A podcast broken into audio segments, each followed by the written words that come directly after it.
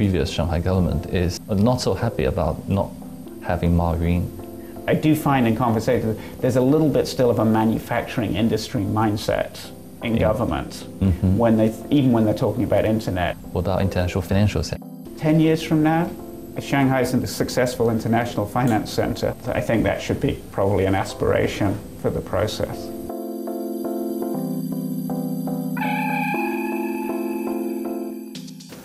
上海作为中国改革开放的两个桥头堡之一，一直引领着中国的发展。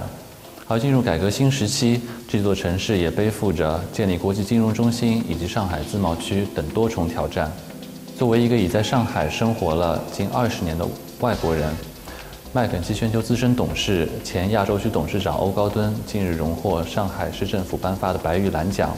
他是如何看待上海下一个五年的挑战？而中国的互联网行业也方兴未艾，欧高敦本人和麦肯锡也在近年对中国的互联网业有集中的研究。让我们来听听他眼中的中国互联网行业发展以及政府管理的挑战。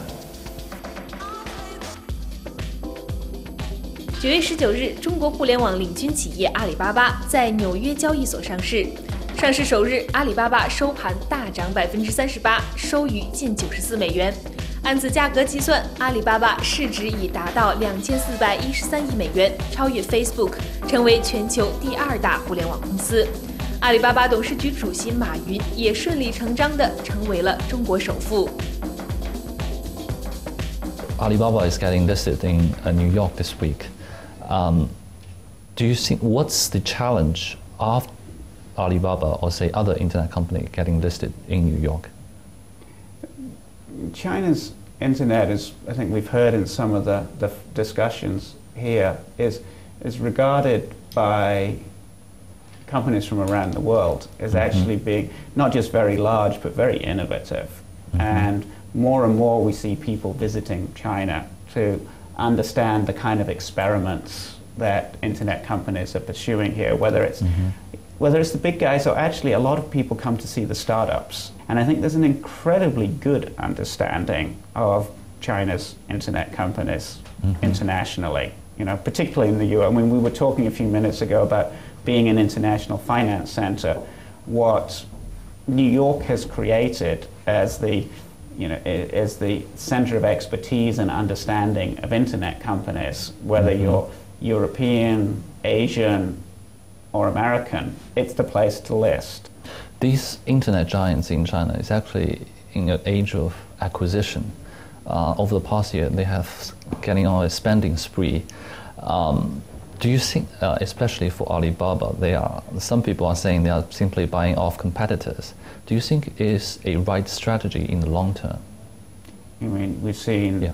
Facebook, you know, eBay, Google in the US, all buy multiple businesses to, to extend their operate, whether it's getting into video or getting into retail. And, and more and more they actually overlap with each other. Yeah. And I think that's the same kind of thing that you, you see, see in China. And, you know, in many ways, I think it's, it's, you know, it's, it's rational to say, uh, I'm going to, just because I, I was really creative and successful in coming up with the first business model organically Mm-hmm. doesn't mean that I'm going to come up with a second, third, and fourth organically. Mm-hmm. Um, there's lots of other s- smart people doing startups out there, and if they add something to my business model, let me take advantage of it. And you know, if there's if there's a problem, then it's I think it's up to the government to say, you know, is this is this appropriate competitive behavior? China has mm-hmm. anti-monopoly laws,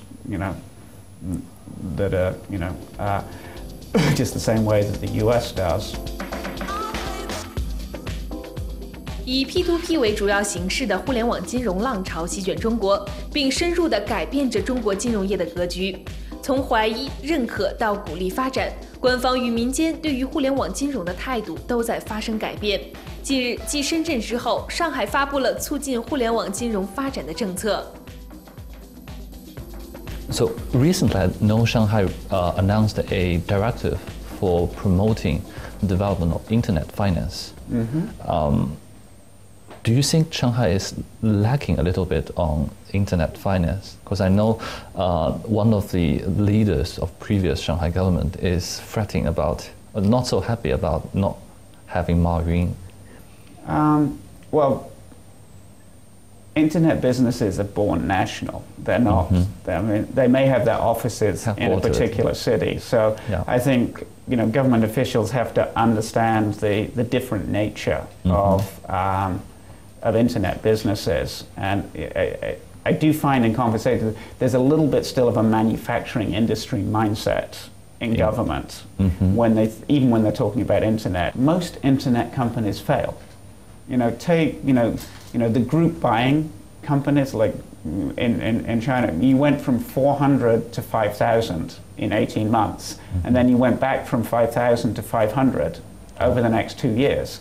That's a successful evolution of an industry in the internet space. But when this directive translates to local levels, uh, we know that uh, many of the uh, local governments in Shanghai actually provide tax, uh, tax incentives, Yeah. one of um, fiscal subsidies Yes. to attracting these P2P companies Yes. to headquarter in their specific uh, municipality. Is this a right approach uh, for Shanghai's current stage of development? Um, well, certainly the tax incentives is a lever that the government knows how to use. Yeah. In that sense, yes, it's, it's, it's perfectly appropriate to, to, to, to, to use that kind of lever. Um, could the government stand back and say, actually, you know, we're not going to try and pick winners and favor particular companies. We're just going to encourage anyone who wants to come to be here because we'll make the, the infrastructure so fantastic. Yes. I mean, that in, in, in many ways I th- would be where I would hope government role would evolve to. Um, but you know, government changing how it, how it operates and the levers that it pulls, that's, that's, that changes at a slower pace than the way in which the internet developed. 抢占互联网金融发展高地，上海市政府力推上海成为国际金融中心的决心可见一斑。据财新记者了解，上海市目前正在制定“十三五”规划，到2020年要把上海建成国际航运中心和国际金融中心的双重目标再次得到确认。 So let's start with Shanghai. Shanghai is currently in the planning stage of its 13th five-year plan. Um, it sets a goal of by 2020 want to become the a international financial center, international shipping center. Uh, what's your take on this? Are these realistic goals? Those are two very, very different sectors to, to, to become, you know, global leaders in.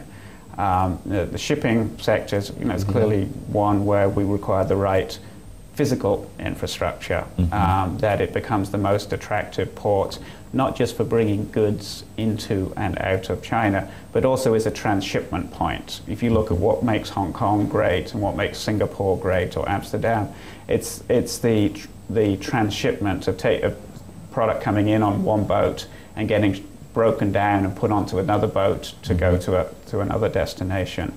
Um, and I think in many ways Shanghai has all of, you know all the fundamentals to do that. Yeah. Um, and there's a lot of infrastructure in China from adjacent product, pro- provinces that feeds into to Shanghai. So I think this is, frankly, do more of the same, keep the momentum going, incremental change, incre- and be, be paranoid about being competitive with other ports. And, uh, you know, but no need to do things radically.